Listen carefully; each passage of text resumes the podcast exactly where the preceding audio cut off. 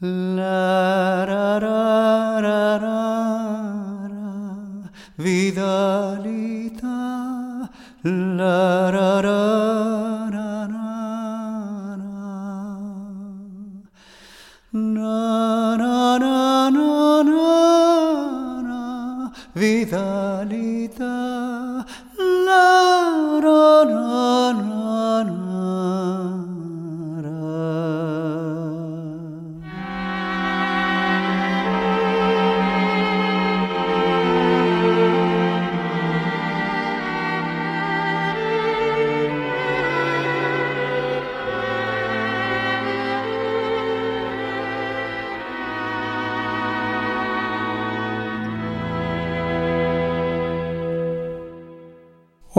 soy Jairo y nos disponemos a presentarles una nueva entrega del ciclo. Como siempre, Jaco González está a cargo de la producción y de la edición de este espacio de música, historias y leyendas de aquí y de allá.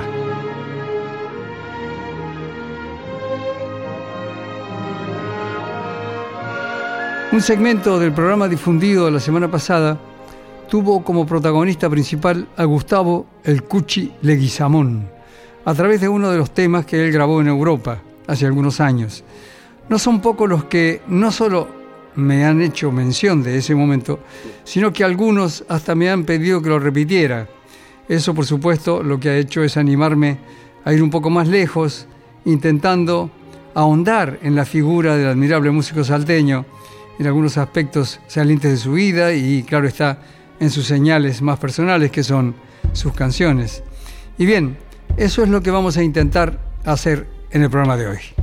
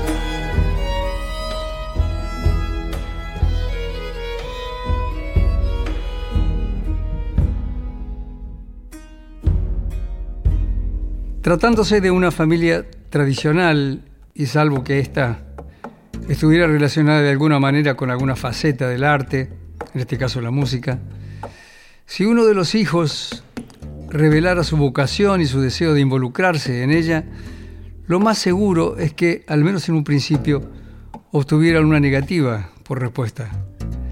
Guiados por sus mejores intenciones, los progenitores intentarían disuadirlo de su idea para luego orientarlo hacia alguna carrera profesional, digamos, más segura.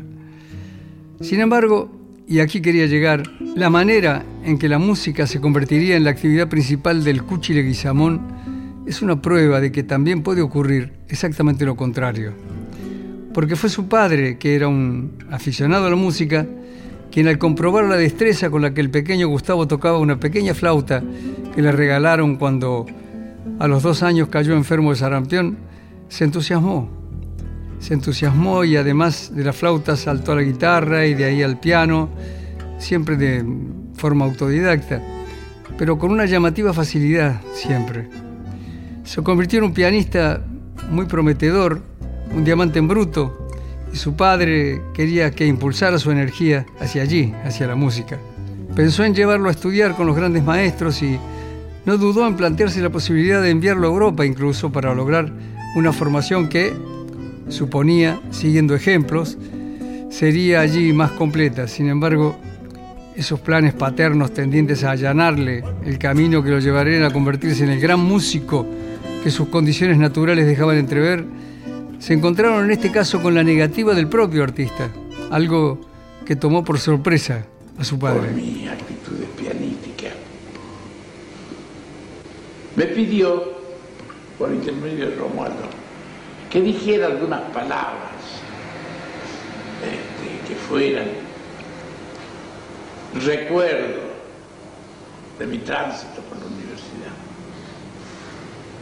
Bueno, le digo, voy a hacer lo posible. Y se me ocurrió y dije, bueno, ya está. Entonces, se la voy a decir a ustedes. Me mato de la risa recordando mi adolescencia de estudiante pobre de Derecho. Y la risa llega al cielo cuando comprendo que mi música me liberó para siempre de la vergüenza de vivir de la discordia. Tuvo gran éxito la... Y los abogados que estaban enojados, por fin me enojó justo. No debería haber sido nunca abogado. Porque indudablemente que vivir la discordia humana es muy desgraciado. Mi padre me dijo, ¿qué ibas a estudiar ya cuando estaba? Digo, me voy a La Plata. ¿Qué ibas a estudiar Derecho? Pero vos estás loco, si vos sos músico.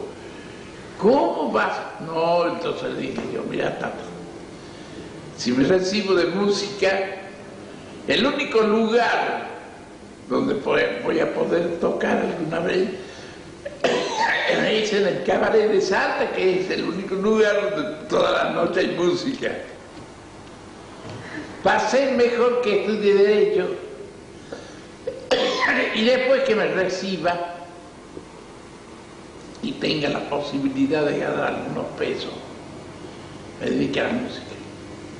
Entonces mi padre me dijo, cuando seas viejo te vas a dar cuenta de la barbaridad que has hecho.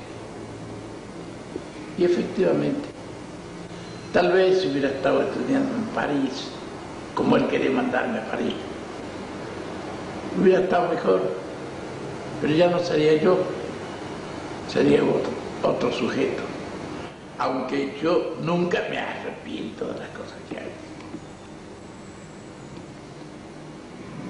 Y si son este, contraproducentes, son las que más me gustan.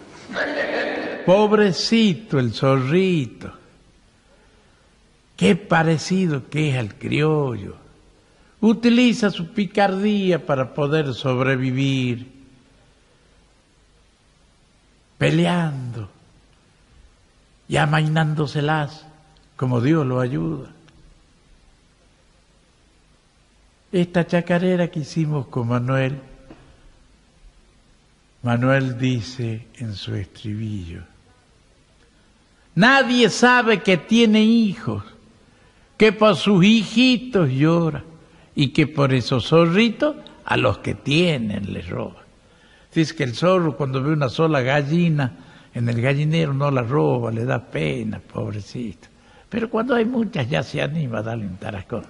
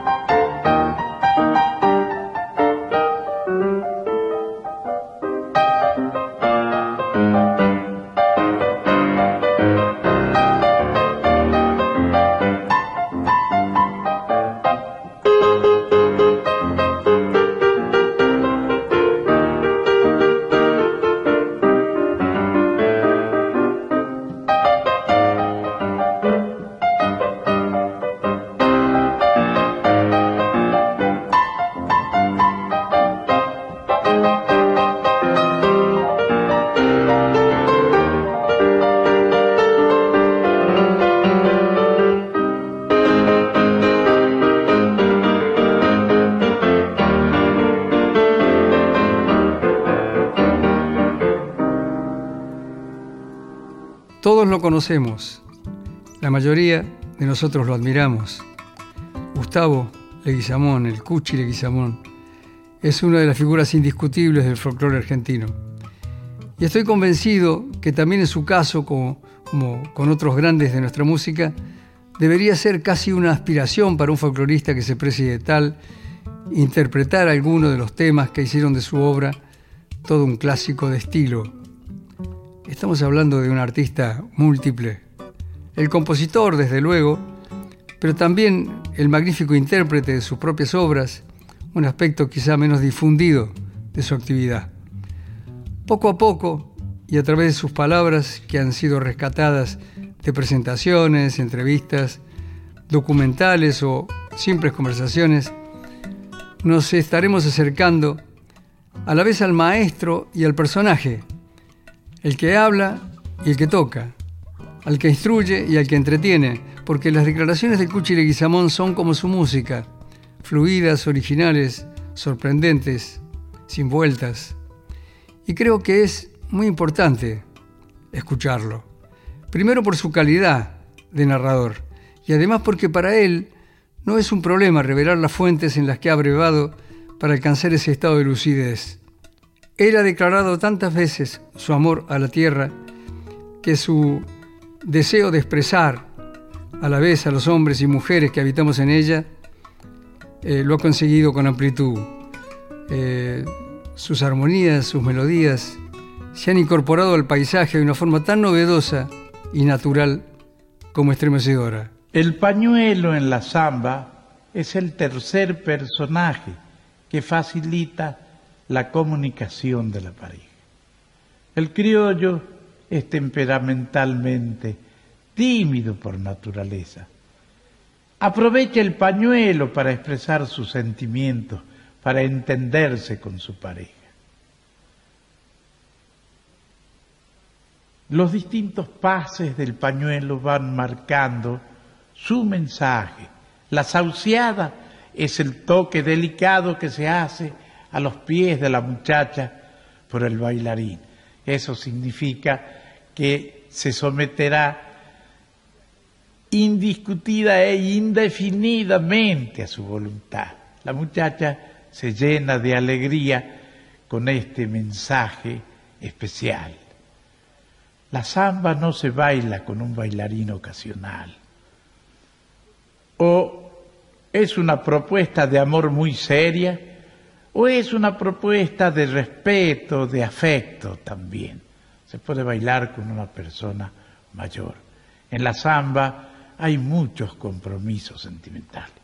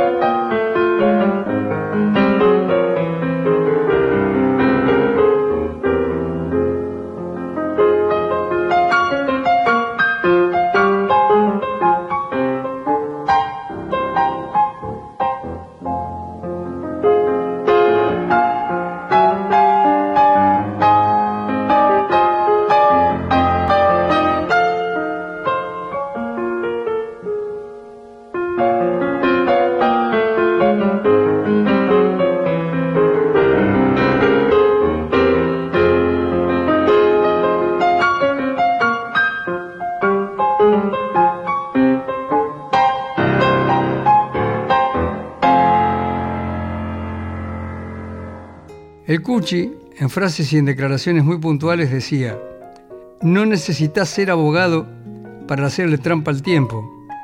Lo que pasa es que hay muchos tiempos. Así como en plástica hay muchas perspectivas. Hay una que es una ley matemática, geométrica, pero hay otra sentimental, que depende de vos, que te hace deformar las cosas de acuerdo al sentimiento. Y esa es más interesante que la otra, decía. Y es verdad, porque como dicen, al fin y al cabo la música es un arte, y el arte se crea tanto creando reglas como rompiéndolas. En una entrevista concedida a la periodista Marta Rodríguez Santamaría, el Cuchi afirmó que la única posibilidad de un mundo futuro feliz es que cada uno haga lo que quiere hacer, lo que le gusta. Yo me recibo de abogado, pero enseño historia y hago música. Y sinceramente, he abandonado con conciencia la profesión. Estoy harto de vivir de la discordia humana. Hacer música no me alcanza para vivir, pero me hace vivir. Mira lo que son las cosas. Antes, cuando era abogado, vivía de la discordia y ahora vivo de la alegría. ¿Dónde vas a encontrar un tipo silbando en una calle de Buenos Aires? ¿Dónde vas a encontrar un porteño que se detenga a ver el cielo?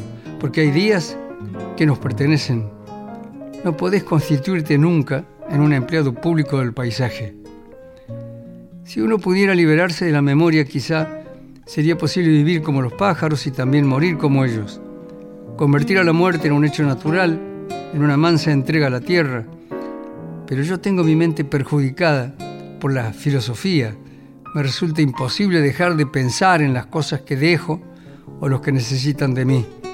Y me cuesta aceptar que después de todo, la muerte es una aventura hermosa y una samba particularmente muy, muy, muy cantada en nuestro país, en nuestro continente, que por cierto tiene una sustanciosa historia que va a contar el Cuchi.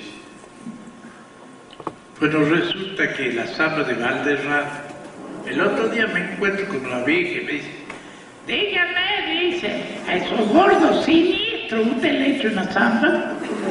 No, señora, ¿cómo se le ocurre? Yo le he hecho a la al Tata de Toscoye, que era muy buena persona. Ya no tiene la culpa que le han salido estos gordos son capaces de comerse el techo. A tal punto que resulta que son, los vive castigando a los turistas y causando la antipatía de todo el mundo. Entonces, a ver, un puente me dicho, bueno, es necesario hacer algo con Valderrama. qué querés que haga la anti-Valderrama? ¿Eh? Bueno, dice, ahí tiene una copla. Y se ha ido. La copla dice, yo lo he visto a Valderrama en su boliche a deshora cantándole al carnaval con caja registradora.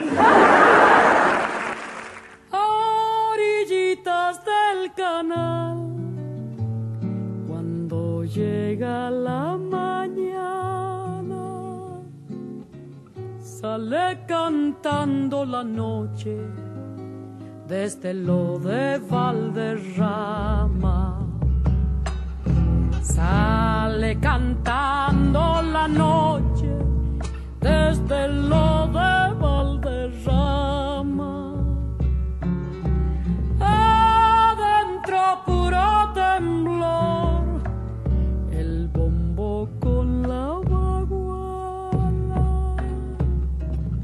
se alborota quemando de chispear la guitarra.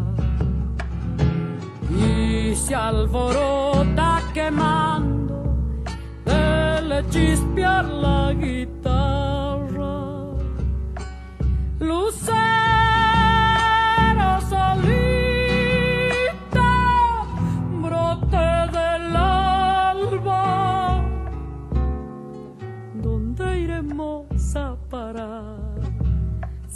si se apagaba el derrama. ¿Dónde iremos a parar si se apagaba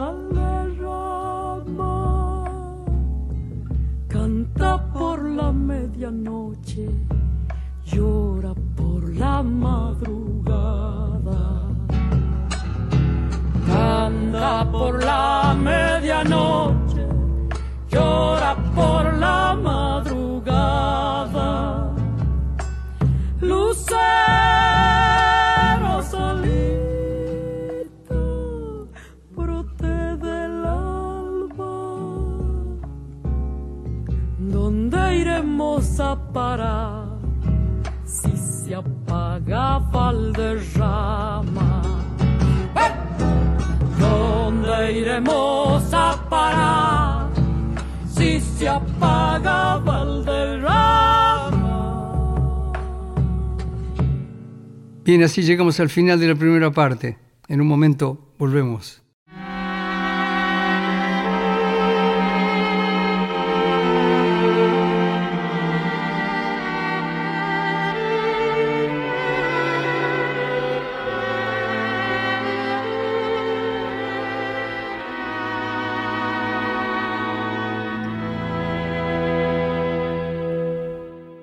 Alguna vez nos llegamos hasta el río Lavallén de Jujuy con Manuel buscándolo al, chil- al chileno Maturana, un hachero chileno que se había querenciado a orillas del Lavallén. Ahí los, sus días de fiesta, sus sábados, eran los memorables asados.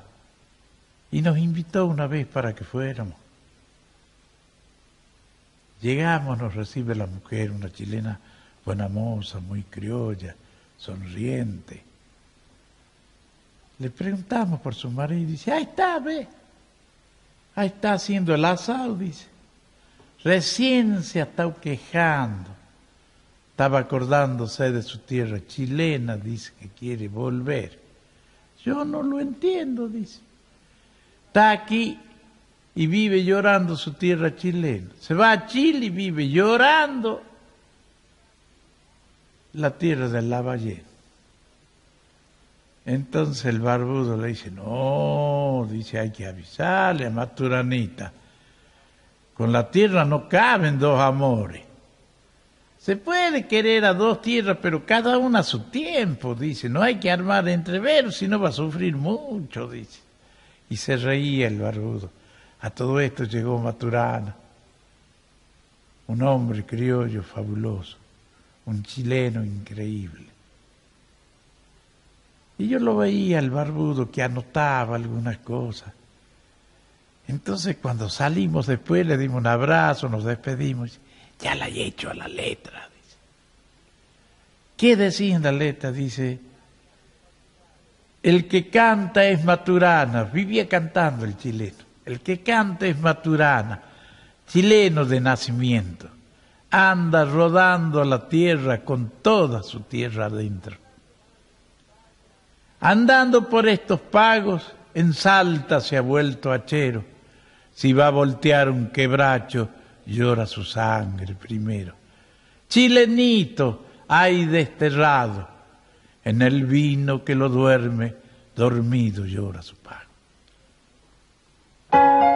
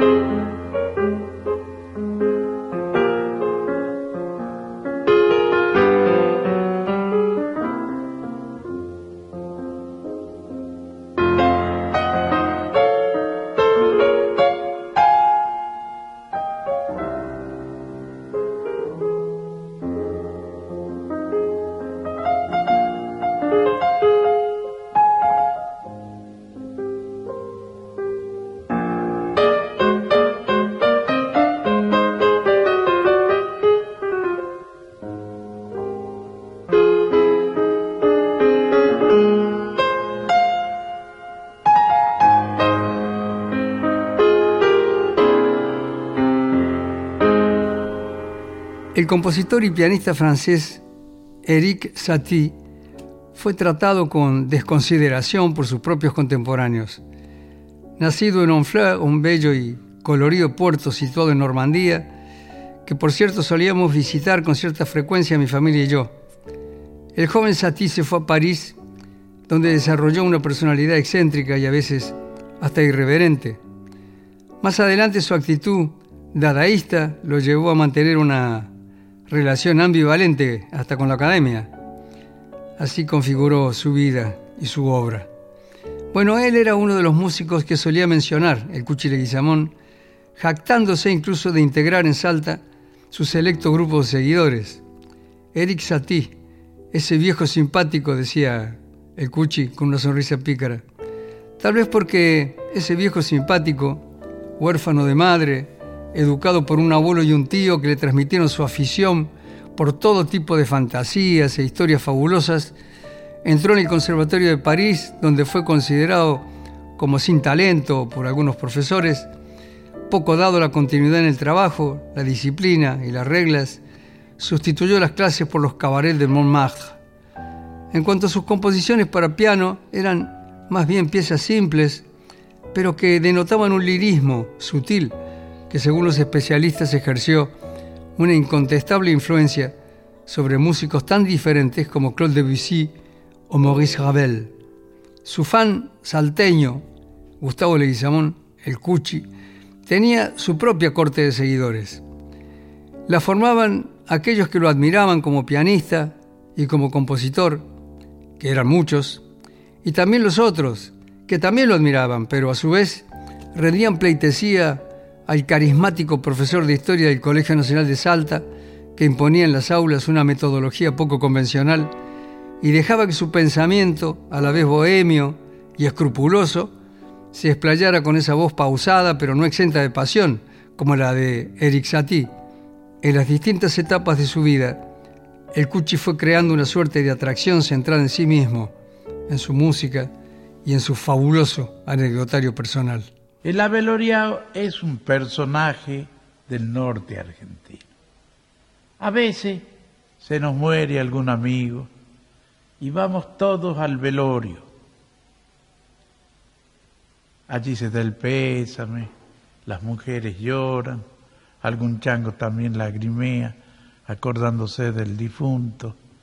Y en ese ambiente triste de la muerte entran al velorio.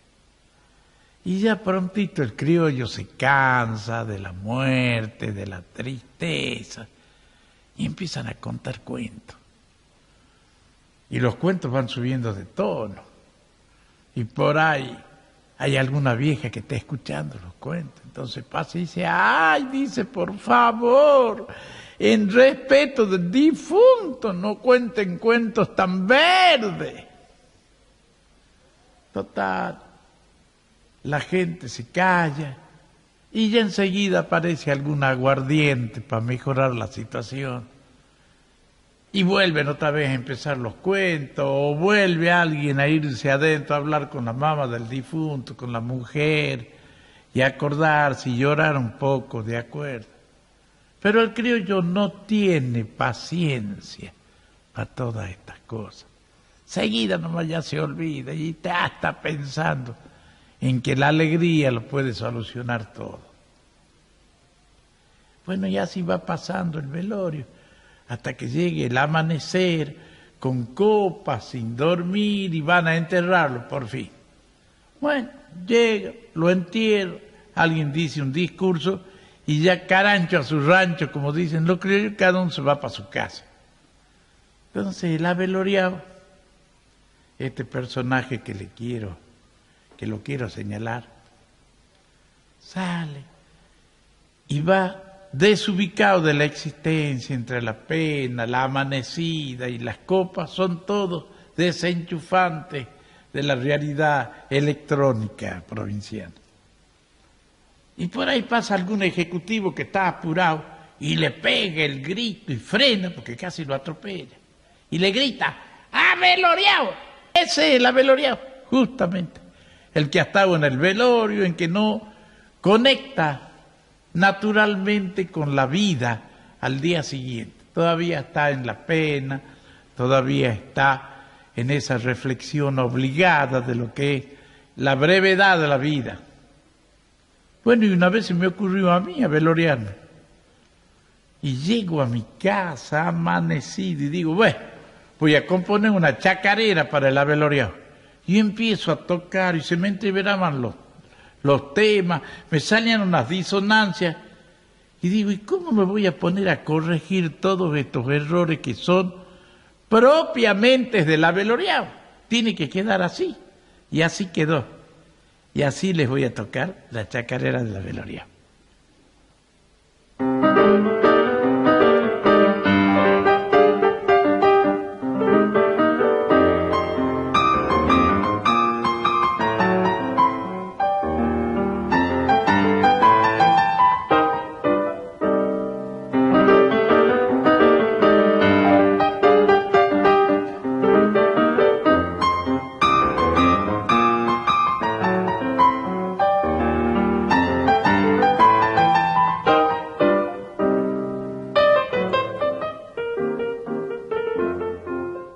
El tiempo del carnaval era el tiempo más esperado por Eulogia Tapia. La joven trabajaba diario en el potrero con su padre, sembrando, cortando alfalfa o trigo y ocupándose de las cabras y ovejas que pastoreaban en ese paraje de la puna donde los cerros parecían tocar el cielo. Por eso el mismo día que llegó el tiempo de carnavalear, terminó su jornada y se fue para la casa a arreglarse esa noche había alboroto. Le sacó brillo a su caballo blanco, tomó su caja y el trotecito se encaminó a las carpas montadas para el festejo. Muchos años después, ella misma contaría que esa noche había bajado de su casa al pueblo para cantar, ahí donde armaban las carpas y ahí donde se juntaban todos. Y que cuando ella llegó, los inseparables Cuchi Leguizamón y Manuel Castilla ya estaban también ahí, entreverados en el canto con sus guitarras.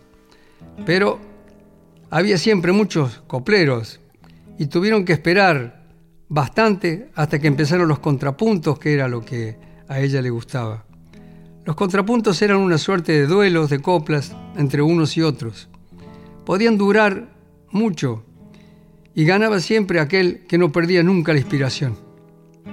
Lo cierto es que aquella noche Eulogia quedó mano a mano en el duelo final, nada menos que con Manuel Castilla, peso pesado de la poesía, cuya presencia hubiera intimidado a cualquiera, pero no Eulogia Tapia, porque eh, Eulogia compitió con él y lo derrotó. Le bastó con el estiletazo de esta copla. Esta noche va a llover, agua que manda la luna. Mañana han de amanecer como pato en la laguna. Le preguntaron qué quería como premio por el triunfo. Y ella respondió que ellos me hagan una canción, señalando a Cuchi y a Castilla. Entonces ellos fueron a su casa, a la casa de adobe en La Poma. Tuvieron que subir en tractor porque no había camino. Y allá los estaba esperando Eulogia. Una Eulogia casi adolescente que estaba sembrando con su padre. Su hija salió buena cantora, le vamos a hacer una zambita, le dijeron. Ella cuenta que todo lo que escribieron en el tema lo vieron allí. Y aclara que cuando dice porque te roban eulogia carnavaleando, no es porque le estén robando a ella, sino porque mientras ella se la pasaba de lo lindo cantando, dejó las chivas en el cerro y confió demasiado en que volverían solas, porque conocían el camino, pero al otro día le faltaron varias. La canción recién la escuché como un año después en la radio. No me lo he creído al principio que hablaba de mí. Después sí, y me llenó de emoción, reconoció. El 13 de septiembre de 1945 nació Eulogia Tapia, en La Poma, donde el Calchaquí desciende como un arroyo turbio y se recuesta al pie de colinas multicolores, revestidas más de guijarros que de cardones, más de silencio antiguo que de cajas sonoras la pomeña rústica, cobriza del sol de 3.600 metros, atraviesa sus estíos en el rancho de la colina y los inviernos en el puesto del valle como si detentara aún aquellos 18 años que la hicieron recorrer el país dando al aire su ternura. Añoro los carnavales de aquellos años, nutridos de coplas anónimas, a los que llegaban los caballos con sus cajas, sus manzanas y sus collares de serpentinas. Ahora nadie anda a caballo, ni con cajas, y hasta son contadas las personas que cantan coplas. Piensa en eso y en la samba que un día le hicieron el Cuchi Leguizamón y Manuel Castilla. Ellos vinieron esa vez, se fueron y no volvieron más, como pasa con los sueños. Mientras tanto, mateando con su marido en el rancho, siente que su cara se le enharina como para carnavalear y ve que su sombra se estira en el alero, enarenada. Eulogia tapia en la poma, al aire su ternura. Si pasa sobre la arena va pisando la luna. Si pasa sobre la arena y va pisando la luna, el trigo que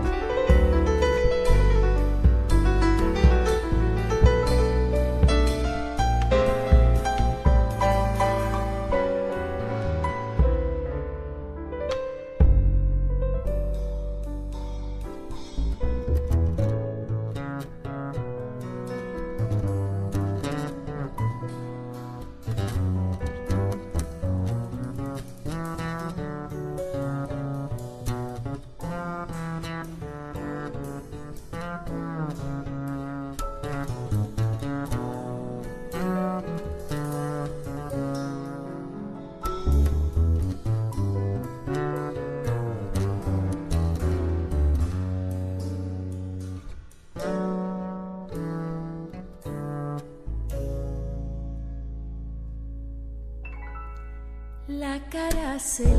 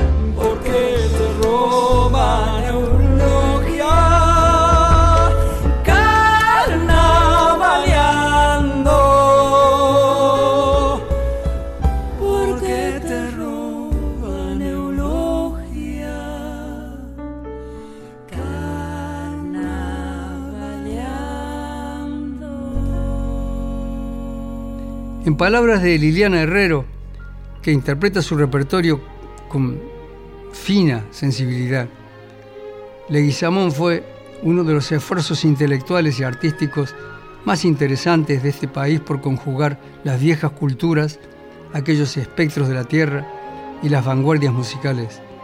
Se colocó en medio del mito de viejas culturas y la más moderna poesía de la soledad. Con sus músicas tejió un universo de sonidos y de melodías absolutamente novedoso, en el cual las voces antiguas entraban en diálogo amoroso y artístico con la sonoridad universal. El Cuchi fue un filósofo de los sonidos, del mito y del humor. Pero además fue abogado, fue fiscal de Estado, diputado extrapartidario, profesor de historia, gran cocinero, bueno, según su hijo mayor, quizá era lo que mejor hacía.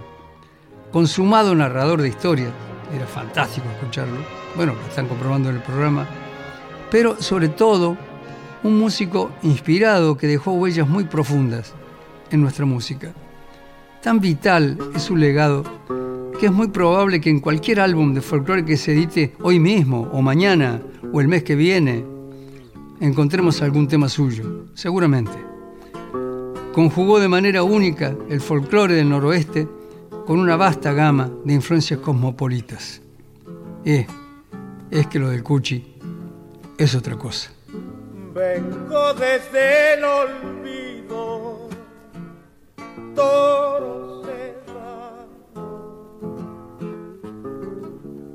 por ver si mato pena, carnavaleando, por ver si mato pena, carnavaleando me anda faltando plata, chica coraje. Y un empujón del diablo para y un empujón del diablo para enamorarte Carnavales carteros, la copla y la albahaca llorando en el vino. Los caballos atados vuelven a la luna galope tendido. Los caballos atados vuelven a la luna galope.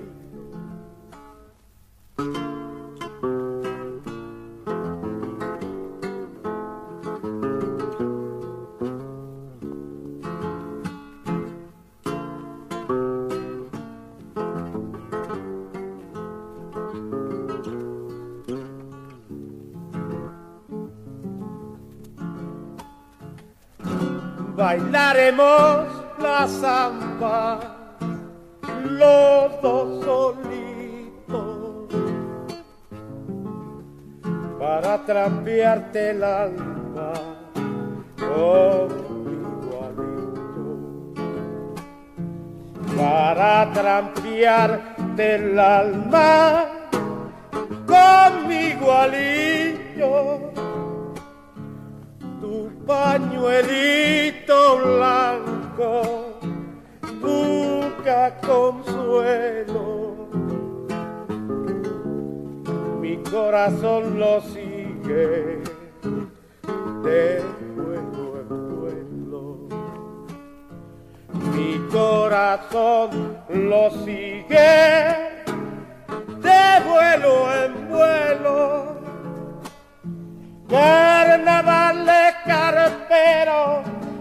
la copla la vaca llorando en el vino, los caballos atados vuelven a la luna galope tendido, los caballos atados vuelven a la luna galope tendido.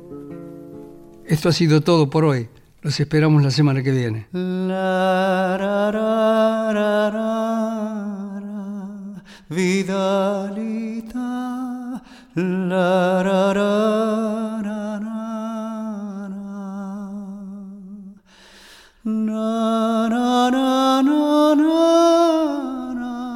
Vidalita.